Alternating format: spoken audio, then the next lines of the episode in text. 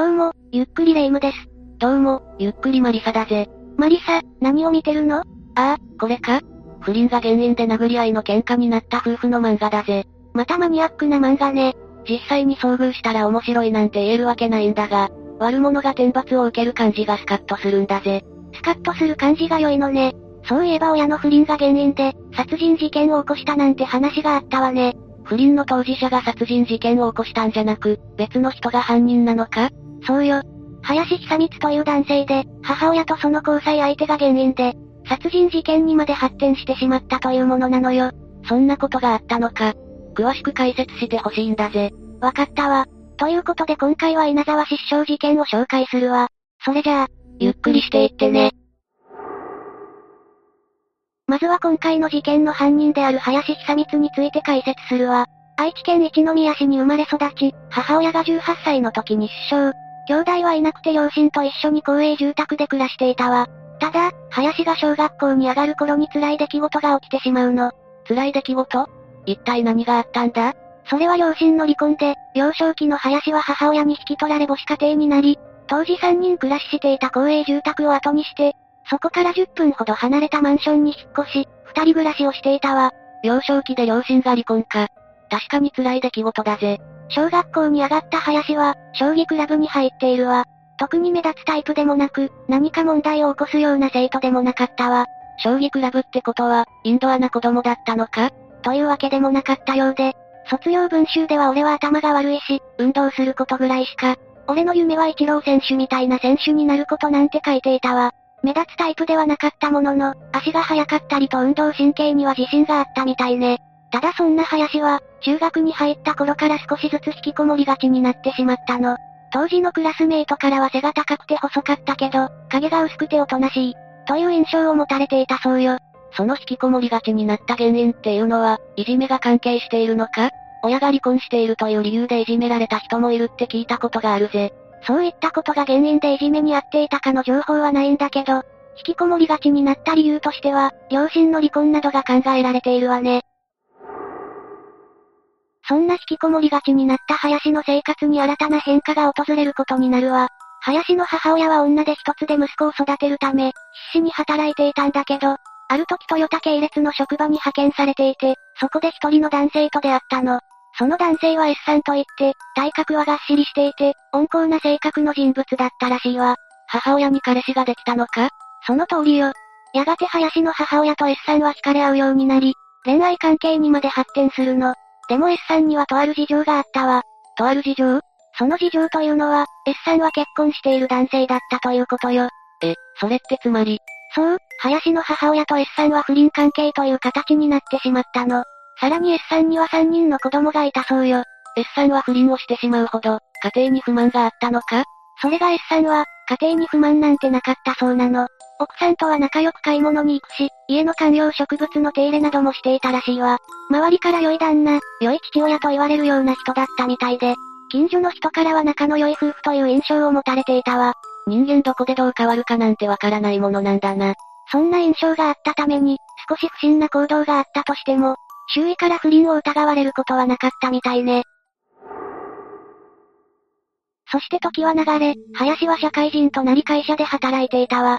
この時、林と母親は S さんの名義で借りているマンションに住んでいて、そこは愛知県の稲沢市、事件が発生した場所でもあるわ。3DK で家賃は4万、2000円、マンションの家賃は S さんが払っていたらしいわね。ただこういった状況が林にとってはストレスで、精神的なダメージを負っていくことになるわ。具体的にどんなことにストレスを感じていたんだ？一番のストレスの原因は、母親の交際相手である S さんが出入りしていることね。しかもその S さんは家庭を持っている既婚者で、子供までいる男性だし、そんな特殊な環境に、林は母親からの愛情を感じることができないまま、十分に成熟できなかったと言われているわ。不倫していなければ時間をかけて心を開くこともできたかもしれないが、状況が状況だからな。そういうことね。また、S さんが林さんに対して父親のような態度をとった際、家庭持ちの奴が父親ずらするなと言っていたこともあったらしいわ。そんな S さんは、林たちが住むマンションから10キロほど離れた場所にある、一軒家で家族と暮らしていて、母親が幸せな家庭を持っている男性と恋仲になっているという事実に、林の精神は徐々に追い詰められてしまうわ。この件について林は相談する相手はいなかったのか？例えば、友達や同僚とか。調べられる限りではいなかったみたいね。それに仲のいい友達がいたとしても、なかなか相談できるようなことでもなく、無理やり抱え込んでしまったのでは？とも言われているわ。そして事件発生から1年ほど前の2019年2月頃、ついに林は仕事を辞めてしまうの。退職が原因で林の精神はさらに追い詰められていき、自殺を3回も試みているわ。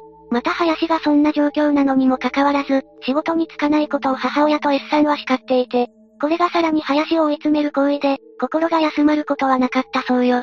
努力しているのに叱られると、なんだかやる気がなくなるよな。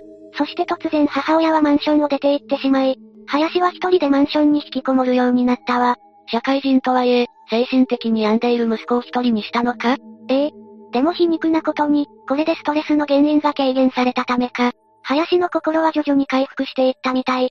さらに林は、引きこもり生活から脱出できるのではないかと思うようにもなるの。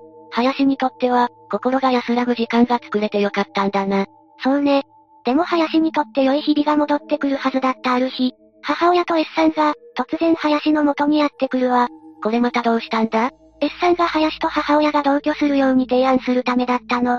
ちなみにこの時、林は30歳になっていたわ。この S さんが林と母親の同居を相談してきたのは、2020年2月1日午後8時35分で、事件が発生する日でもあるわ。元の生活に戻れると自信が戻ってきた林に、母親は今後の生活などについて話をしようと伝えるの。他にも仕事のことや将来のこと、そして現在無職で引きこもりであることなどを問いただしていたわ。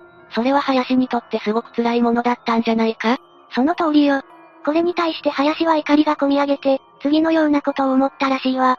買って出て行ったのはそっちなのに、今更戻ってきて邪魔してほしくない。そう不満を持った林は、またもや精神のバランスを崩してしまって、怒りが一気に頂点へと達した林は、自宅の台所にあった刃物を持ち出し、母親と S さんに襲いかかったわ。母親には顔や腹を中心に、S さんには胸を中心に攻撃を加えて、さらにマンションから逃げ出した S さんを外まで追いかけ、マンションの1階と2階の踊り場で S さんをめった刺しにするわ。相当怒りが積み重なっていたんだな。マンションの近隣住民はこの騒ぎに気づいて、外で揉めている声がする、男性が包丁で人を刺している、という内容で警察に通報をしたの。現場に駆けつけた警察官は、現場の踊り場一帯が赤く染まっていて絶句したと話していたそうよ。また、かろうじて生きていた母親は、S さんの体をゆすりながら頑張ってと叫んでいて、林はその場で立ち尽くすだけだったみたいね。林はその場で現行犯逮捕されたのか？